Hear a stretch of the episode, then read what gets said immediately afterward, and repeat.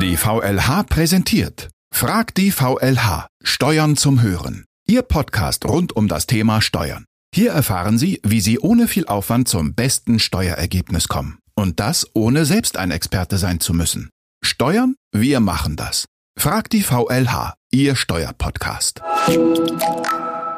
Herzlich willkommen zu unserem zweiten Podcast Steuern zum Hören der VLH. Mein Name ist Birgit Wädchen, ich bin Finanzjournalistin und Expertin in Sachen Geldanlage. Im ersten Podcast hatten wir ja über Steuerpsychologie gesprochen und wer das verpasst hat, dem kann ich nur empfehlen, da nochmal reinzuhören. Das ist ein wirklich spannendes Thema. Heute in der zweiten Folge wird es ein bisschen handfester werden. Unser Thema Kurzarbeit und davon waren und sind Millionen von Arbeitnehmerinnen in Deutschland ganz konkret betroffen. Ich freue mich deshalb sehr, Jörg Strötzel als Gast begrüßen zu dürfen. Er ist Steuerberater und Vorstandsvorsitzender der VLH. Herzlich willkommen, Herr Strötzel. Schön, dass Sie da sind. Ja, guten Tag. Vorab habe ich eine äh, persönliche Frage an Sie. Ich habe gehört, dass Sie als kleiner Junge mal davon geträumt haben, Archäologe zu werden. Wie sind Sie dann ausgerechnet zum Steuerfach gekommen? Ja, ein Deutscher hat Babylon ausgegraben. Das war sehr spannend, aber irgendwann hat man sich entschieden, von der länger zurückliegenden eher zur aktuellen Vergangenheit zu kommen und sich beruflich dann entsprechend zu orientieren. Vor allem dann, wenn der Vater einen Lohnsteuerhilfeverein gegründet hat und da schon als Jugendlicher immer meine Mitarbeit erforderlich war. Das heißt, Sie sind schon früh mit dem Thema Steuern konfrontiert gewesen. Und man kann ja auch sagen, es kommt aufs Detail an, sowohl beim Archäologen äh, wie auch beim Steuerfachmann. Das heißt, äh, Akribik first. Unser Thema heute soll ja Kurzarbeit sein und Kurzarbeit ist ja ein klassisches Kriseninstrument. Das haben wir zum letzten Mal hier in Deutschland ganz großflächig eingesetzt in der Finanzkrise, als die US-Immobilienblase platzte. Vielleicht erinnern sich die Zuhörer und Zuhörerinnen. Die Investmentbank Lehman Brothers ging pleite und das internationale Finanzsystem drohte zu implodieren. Und da hat die Regierung mit Kurzarbeit und ja der Abwrackprämie damals noch gegengesteuert. Und rückblickend muss man ja sagen, die deutsche Wirtschaft ist recht gut durch diese Krise gekommen. Seit einem Jahr nun haben wir Corona. Die Wirtschaft ist quasi ausgebremst. Wir haben deutlich mehr Kurzarbeiter als noch 2008, 2009. Und ich frage Sie, ist das ein gutes Instrument, um die wirtschaftlichen Folgen einer Krise abzufedern und in diesem Fall der Pandemie? Ich denke, dass dies ein tolles Instrument der sozialen Marktwirtschaft ist, was anders äh, als in anderen Ländern der Europäischen Union hilft, äh, die Folgen dieser Krise abzumildern. Aber die Empfindungen der Arbeitnehmer sind da etwas anders, weil wir halt eben hier in Deutschland schon ein sehr hohes Niveau haben. So hat jeder Dritte laut einer Mitgliederbefragung, die wir gemacht haben, Sorge vor Arbeitsplatzverlust. 61 Prozent der Arbeitnehmer verspüren Unsicherheit und jeder Dritte äh, finanziellen Druck. Im Grunde läuft es darauf hinaus, dass rund 18 Prozent Angst vor Arbeitsverlust haben, damit jeder Fünfte. Und da wird halt eben auch zum Teil Erspartes aufgebraucht. Insgesamt sind wohl rund 36 Prozent der Befragten Kurzarbeiter gewesen und viele blicken daher unsicher in die Zukunft. Weiß man doch nicht mit Sicherheit, ob man seinen Job behält. Ja, Unsicherheit bleibt ja auf ganz vielen Ebenen. Äh, das kennen wir ja alle. Das soziale Leben ist vollkommen eingeschlafen. Ähm, wie, wie erleben Sie persönlich die Corona-Zeit? Was mich betrifft, äh, ich habe 2020 sehr viel, wie auch meine Vorstandskollegen, äh, gearbeitet. Wir haben sehr viel in und auch an der Firma gearbeitet, aber wir stellen auch fest, das Leben hat sich radikal verändert. Und man macht sich darüber auch Gedanken, was nützt einem wirklich. Und es hilft halt eben schon, das Leben auch auf das Wichtige zu reduzieren. Und man sieht natürlich auch, dass äh, rund jedes zehnte Unternehmen in seiner Existenz bedroht ist. Und wir als VLH sind eine der Branchen, die gut durch die Krise gekommen sind. Wir sind zwar keine Krisengewinner, aber wir hatten letztendlich auch den Druck, dass wir auch erheblich umsteuern mussten. Wir mussten zum Beispiel bei unseren Beratungsstellen erheblich von Präsenzberatung auf Distanzberatung gehen. Wir haben Digitalisierung vorangetrieben und uns war halt eben wichtig, äh, weiterhin die Leistungen in vollem Umfang anbieten zu können. Und das ist uns ganz gut gelungen. Haben ja nicht alle die gleichen Möglichkeiten auf die Krise zu reagieren. Manche Unternehmen können ihr Geschäftsmodell verändern, manche müssen einfach ihre Schotten dicht machen. Die Arbeitnehmer haben ja wenig Chance auszuweichen und im ersten Lockdown im vergangenen April waren bundesweit mehr als sechs Millionen Arbeitnehmerinnen in Kurzarbeit. Was bedeutet das eigentlich genau? Wer zahlt dann was und wie viel Geld haben Kurzarbeiter zur Verfügung? Ja, in der Kurzarbeit wird die Arbeitszeit für einige oder auch alle Angestellte eines Unternehmens verkürzt, weil ein Arbeitsausfall besteht. Der Arbeitgeber zahlt zwar das Kurzarbeitergeld an seine Angestellten aus, kann sich aber von der Bundesagentur für Arbeit das Kurzarbeitergeld wieder erstatten lassen auf Antrag. Dazu muss er dem Arbeitsamt die Kurzarbeit melden und letztendlich dient die Kurzarbeit dazu, den Arbeitsplatz während des Arbeitsausfalls zu erhalten. Da hat ja auch nicht nur der Arbeitnehmer, sondern auch der Arbeitgeber Interesse und den Angestellten vor der Arbeitslosigkeit zu bewahren. Das Kurzarbeitergeld selbst berechnet sich nach dem Nettoentgeltausfall. Die Kurzarbeit erhalten grundsätzlich 60 Prozent des ausgefallenen pauschalierten Nettoentgelts. Lebt mindestens ein Kind mit ihm im Haushalt, beträgt das Kurzarbeitergeld 67 Prozent, also erhöht sich um 7 Prozent des ausgefallenen pauschalierten Nettoentgelts.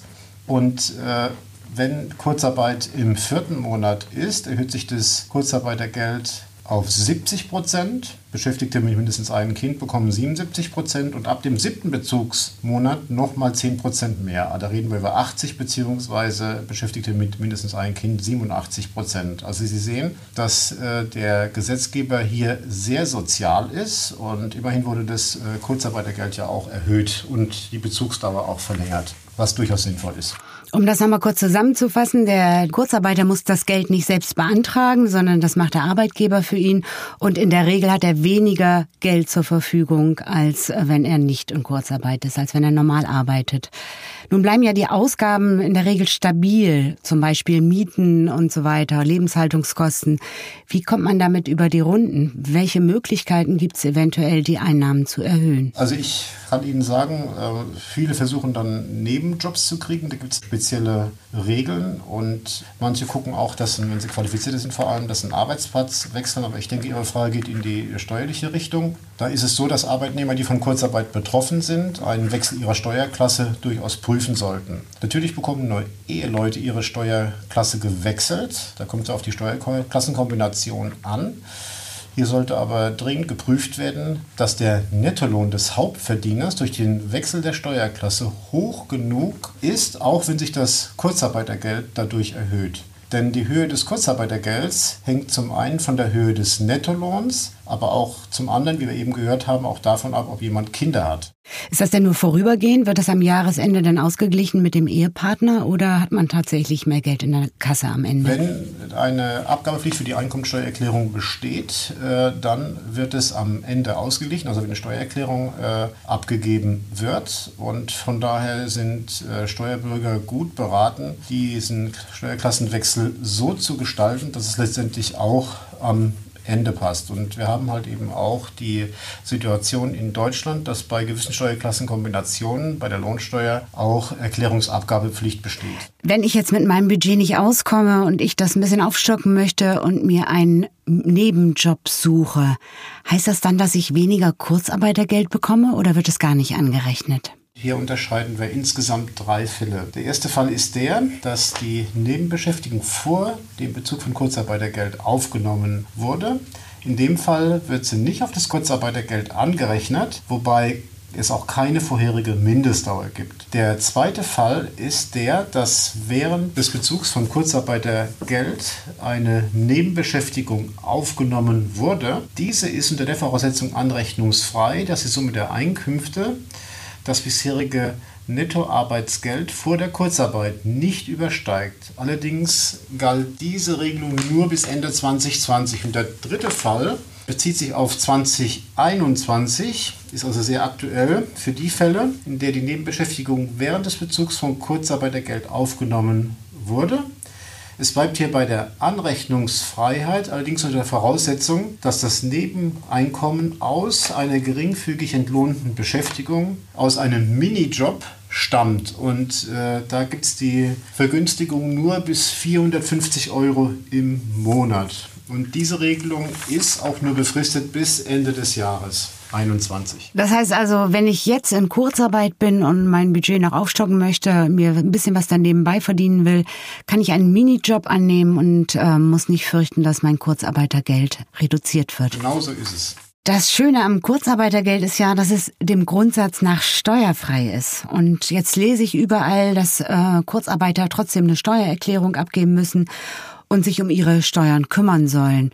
Wie, wie kann das? Woran liegt das? Ja, wer mehr als 410 Euro Kurzarbeitergeld erhalten hat und damit eine Lohnersatzleistung, muss im darauffolgenden Jahr eine Steuererklärung abgeben. Und dann bekommt er Post vom Finanzamt. Mhm. Und was hat er da zu erwarten? Also Steuern nachzahlen kann er ja nicht müssen, wenn die Leistung steuerfrei ist? Oder wie muss ich mir das vorstellen? Die Leistung ist eigentlich steuerfrei, aber es gibt im deutschen Steuerrecht etwas ganz Trickreiches für den Staat, nämlich den sogenannten Progressionsvorbehalt. Und unter diesem Wort Ungetüm verbirgt sich, dass das zu versteuernde Einkommen um das Kurzarbeitergeld erhöht wird und dann fiktiv darauf der Steuersatz ermittelt wird, der dann auf das niedrige zu versteuernde Einkommen angewendet wird. Das heißt, er zahlt halt eben trotz steuerfreier Leistungen einen höheren Steuersatz als äh, der Steuerbürger ohne diese steuerfreie Leistung. Boah, Progressionsvorbehalt, das ist ja ein Wortungetüm und kein Wunder, dass man mit Steuern nichts zu tun haben will und dass man das auch nicht auf den ersten Blick versteht.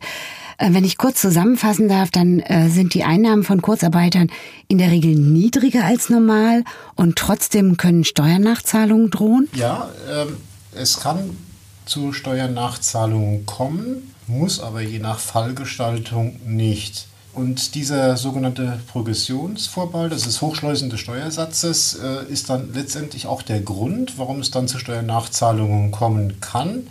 Der Lohn wird ja in der Regel mit dem meist richtigen Steuersatz auch schon vorab besteuert. Da sitzen jetzt ja bestimmt einige ArbeitnehmerInnen ratlos vor ihrer Steuererklärung. Was können Sie empfehlen? Wie kann man das angehen? Und wie können Sie vielleicht auch dabei helfen? Wir haben jetzt in diesem Jahr ein ganz tolles Angebot, äh, nämlich wir haben gesagt, für alle Neumitglieder, die in 2020 in Kurzarbeit waren, können wir für 39 Euro unsere VLH-Mitgliedschaft anbieten. Und äh, diese Mitglieder und auch alle anderen, die über diese Werbeaktion kommen, können die Aufnahmegebühr sparen. Mm, und wer keine Steuererklärung abgibt und das auch nicht prüfen lässt, der hat äh, unter Umständen bares Geld verschenkt. Ähm, raten Sie jedem dazu, eine Steuererklärung zu machen oder zumindest überprüfen zu lassen, ob Steuern zurückbekommen werden können? Wenn Bürger keine Steuererklärung abgeben müssen, rate ich unbedingt zu prüfen, ob es nicht besser wäre, eine Steuererklärung abzugeben. Immerhin geht es dann darum, dass man nicht dem Staat Geld schenkt. Befreit von etwas zu sein, das klingt ja erstmal super gut. Ist das denn eigentlich ein Vorteil oder verschenkt man da bares Geld? Das heißt, ist eine Pflicht zur Abgabe der Steuererklärung eher Fluch oder eher Segen? Eine Abgabepflicht für die Steuererklärung kann letztendlich beides sein.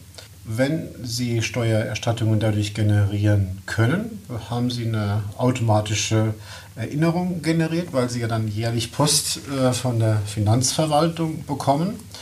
Äh, geht es allerdings um Nachzahlungen, dann kann das durchaus unangenehm sein.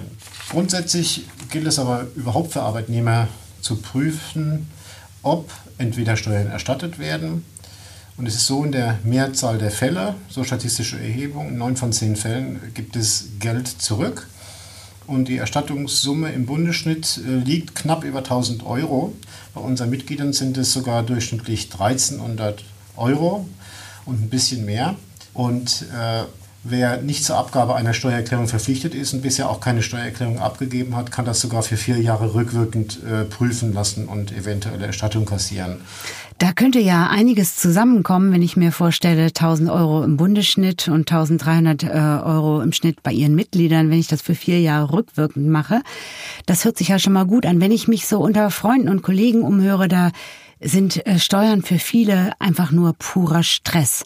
Manch einer äh, muss wegen Fristenüberschreitung regelmäßig Säumniszuschläge zahlen. Bis wann müssen die Unterlagen 2020 denn beim Finanzamt sein? Ja, Versäumnis, das kann einer der schlimmsten Dinge, zumindest steuerlich werden, weil das dann letztendlich auch teuer werden kann. Für das Corona-Jahr 2020 äh, gilt eine Abgabefrist grundsätzlich bis zum 31. Juli 2021. Aber dabei gibt es auch wiederum eine gute Nachricht. Äh, wer die Steuern über einen Steuerberater oder uns als Lohnsteuerhilfeverein machen lässt, der hat insgesamt bis maximal Ende Februar 2022 Zeit. Allerdings jedoch keinen Tag länger. Sonst drohen empfindliche Verspätungszuschläge. Wenn man was nachzahlen muss. Zahlt dann auch der Staat, wenn man äh, was wiederbekommt? Also Sie haben vollkommen recht, diese Verspätungszuschläge fallen nur dann an, wenn eine Veranlagungspflicht besteht und äh, wenn man etwas nachzahlen muss. Ja, aber letztendlich äh, ist es so, in Erstattungsfällen gibt es diese Verspätungszuschläge nicht, also zumindest diese standardisierten Verspätungszuschläge. Allerdings äh, kann es durchaus sein, äh, dass man dann einen früheren Termin zur Abgabe der Steuererklärung vom Finanzamt aufgezwungen bekommt. Mhm. Das heißt also, wenn ich mich an Sie wende und meine Steuern über den Lohnsteuerhilfeverein machen lasse, dann habe ich länger Zeit. Welche Leistung bietet denn so ein Lohnsteuerhilfeverein wie die VLH überhaupt an? Und mit welchen Kosten müssen Mitglieder bei Ihnen rechnen? Weil wenn ich nur eine geringe Erstattung habe, kann das ja auch ganz schnell sein, dass das mir viel zu teuer wäre. Ja, grundsätzlich ist es bei uns äh, eine Mitgliedschaft wie in einem Sportverein. Und äh, wenn Sie Mitglied werden, können diese unser komplettes Leistungsspektrum nutzen. Das heißt, unsere äh, Beratungsstellenleiter erstellen die Steuererklärung, übernehmen nicht nur die Erstellung der Steuererklärung, sondern halt eben die Prüfung des Einkommensteuerbescheids auch, wenn dieser unrichtig sein soll, weiteren äh, Schriftwechsel mit dem äh, Finanzamt, weil gegebenenfalls Rechtsbehelf eingelegt werden muss. Und wenn es sein muss, ziehen wir sogar für unsere Mitglieder vor Gericht, vor das Finanzgericht. Und uns ist damit wichtig, dass halt eben unsere Mitglieder so in allen Steuerdingen rundum persönlich äh, beraten werden. Viele Mitglieder begleiten wir über Jahrzehnte und die kommen dann in unseren Beratungsstellen auch schon manchmal zu Kaffee und Kuchen vorbei. Allerdings äh, ist es so, dass wir jetzt nicht nur Leute haben, die Arbeitseinkünfte haben, wir dürfen auch im gewissen Umfang zum Beispiel äh, Vermieter betreuen, wenn die Einnahmengrenze von 18.000 Euro oder 36.000 Euro bei Zusammenveranlagen nicht überstiegen wird. Wunderbar. Das heißt also rundherum Service, man kann sie persönlich ansprechen, persönlich beraten. Und was muss ich denn da für diesen Service bezahlen? Wir sind quasi eine recht äh, preiswerte Steuerberatungsalternative für Arbeitnehmer. Und unsere Mitgliedsbeiträge sind sozial gestaffelt. Wir haben eine Aufnahmegebühr von 10 Euro, die aber hier im Rahmen dieser Werbesonderaktion, die wir durchführen, entfällt. Ansonsten liegt unser Beitragsspektrum zwischen 39 und maximal 365 Euro für die Topverdiener. Was heißt Topverdiener bei Ihnen? Also wer, ab wann ist man da ein Topverdiener? Das sind dann äh, in der Regel die Leute mit äh, einem sechsstelligen Jahressalär. Oh ja, dann äh, scheint sich das ganz gut zu rechnen. Äh, Stritze, zum Abschluss hätte ich noch ein paar persönliche Fragen an Sie. Können Sie sich daran erinnern, wann Sie Ihre erste Steuererstattung bekommen haben und was Sie mit dem Geld gemacht haben? Das kann ich mich noch genau daran erinnern. Das war 1982, da habe ich Geld für 1981 bekommen und das habe ich dann letztendlich auch für einen Urlaub gebraucht. Dann war das eine ganz anständige Summe, wenn Sie damit in den Urlaub fahren konnten. Ja, man war damals noch relativ äh, jung und dynamisch und äh, hat recht wenig Geld gebraucht und war auch relativ anspruchslos. Das heißt, heute würde das nicht mehr klappen. Okay, wann äh, geben Sie Ihre Steuererklärung in der Regel ab? Was sind Sie für ein Steuertyp? Einer der ersten oder einer der letzten, der immer die Stapel noch hin und her schiebt, bevor er dann tatsächlich mal äh, den Umschlag fertig macht oder beziehungsweise die Datei hochlädt? Also bei mir geht es wie bei den meisten unserer Mitglieder auch um Steuererstattungen und deswegen gucke ich, dass ich relativ früh im ersten Halbjahr meine Steuererklärung abgebe. Was war Ihre schönste und was war Ihre unerfreulichste Erfahrung mit dem Finanzamt? Ja, ich bin ja Steuerberater und äh, als Steuerberater hatte ich mal ein äh, Gesangsduo, was äh, hier in der Gegend in der Pfalz sehr bekannt war. Und dann gab es mit dem Finanzamt Streit über den Abzug von äh, Kosten für äh, Berufskleidung. Das war so äh, Trachtenkleidung und letztendlich war die ja auch äh, durchaus privat tragbar. Und ich habe dann im Rahmen des Einspruchsverfahrens die Erörterung der Rechts- und Sachlage beim Finanzamt beantragt, äh, bin dann beim Sachgebietsleiter und stellvertretenden Finanzamtschef gelandet. Es gab dann eine Besprechung, es gab eine Einigung und äh, am Schluss dessen ist er dann raus rausgegangen zu den Kollegen, hat überall die Türen aufgemacht und hat dann die beiden Damen aufgefordert, doch eine Gesangsprobe abzugeben. Und dann wurden die Steuern erlassen, oder? Wir hatten uns vorher geeinigt. Wir hatten einen guten Kompromiss gemacht, aber er war letztendlich Fan von diesem Gesangsduo und einige der Kollegen scheinbar auch. Haben Sie denn auch mal unangenehme Erfahrungen mit dem Finanzamt gemacht? Oh ja, äh, wir hatten letztendlich einige Betriebsprüfungen und da konnte ich erleben, äh, dass da es Prüfer gab, die überhaupt nicht verhandlungsbereit äh, waren. Die haben quasi jedes Detail gesucht. Ja, die hatten halt eben ihre Auffassung zur Bewertung äh, gewisser äh, Bilanzgegenstände und die sind davon nicht abgegangen. Denen war mit guten Argumenten nicht beizukommen. Haben Sie denn schon mal jemanden mit dem Thema Steuern so richtig glücklich machen können? Ja, äh, ich kann mich äh, entsinnen, einer meiner ersten Mandanten war eine Dame, äh, die war 64 Jahre alt und ich habe dann die Steuererklärung gemacht, hatte die auch schon fertig und hat sie mir äh, gesagt, ja, sie hätte was vergessen, sie hätte nämlich geheiratet und die Überprüfung dessen hat ergeben, dass halt eben von ihrem künftigen Mann der Steuerbescheid Bescheid schon bestandskräftig war und für sich äh, nicht mehr änderbar war. Aber es gab halt eben eine Sonderregelung, äh, nachdem im Fall der Heirat äh, eine Zusammenveranlagung möglich ist und dann halt eben auch bestandskräftige Bescheide für das jeweilige Veranlagungsjahr geändert werden konnten. Und schlussendlich habe ich dann für zwei Jahre für, die, für das Ehepaar rund 8000 D-Mark rausgeholt und da waren die wirklich sehr, sehr glücklich und dankbar. Und das tut dann auch gut. Das wäre ich auch gewesen, wenn Sie mir die 8000 D-Mark rausgeholt haben. Herzlichen Dank, lieber Herr Strötzel, für den spannenden Überblick. Ich glaube, wir haben ganz viel gelernt heute und gesehen, worauf wir achten müssen, wenn wir unsere Steuererklärung machen, insbesondere Kurzarbeiter. Und natürlich können wir hier nicht jede juristische Feinheit berücksichtigen, das ist ganz klar. Mehr Informationen zum Thema finden Sie aber unter www.vlh.de oder direkt und persönlich bei einem Berater oder einer Beraterin in Ihrer Nähe. Und übrigens, Kurzarbeiter profitieren tatsächlich von einem ganz speziellen Angebot in diesem Jahr keine Aufnahmegebühr und dazu maximal 39 Euro für dieses Jahr, egal wie viel Einkommen Sie erzielt haben. Ich bedanke mich nochmal recht herzlich, Herr Strötzel, für diesen Podcast. Ich danke Ihnen, Frau Wetje. Das war Frag die VLH, Ihr Steuerpodcast der VLH. Kurzarbeit, Homeoffice, Corona-Regelungen. Wir erstellen Ihre Steuererklärung und sorgen dafür, dass Sie ein optimales Steuerergebnis erzielen. Persönlich und kompetent, mit rund 3000 Beratungsstellen bundesweit, auch in Ihrer Nähe. Neue Mitglieder zahlen in diesem Jahr keine Aufnahmegebühr. Und wenn Sie 2020 in Kurzarbeit waren, machen wir Ihnen zudem ein besonderes Angebot. Alle Infos unter vlh.de. Sie haben Fragen? Schreiben Sie uns. Mails an fragdievlh.vlh.de. Wir beraten Mitglieder im Rahmen von Paragraph 4 Nummer 11 Steuerberatungsgesetz.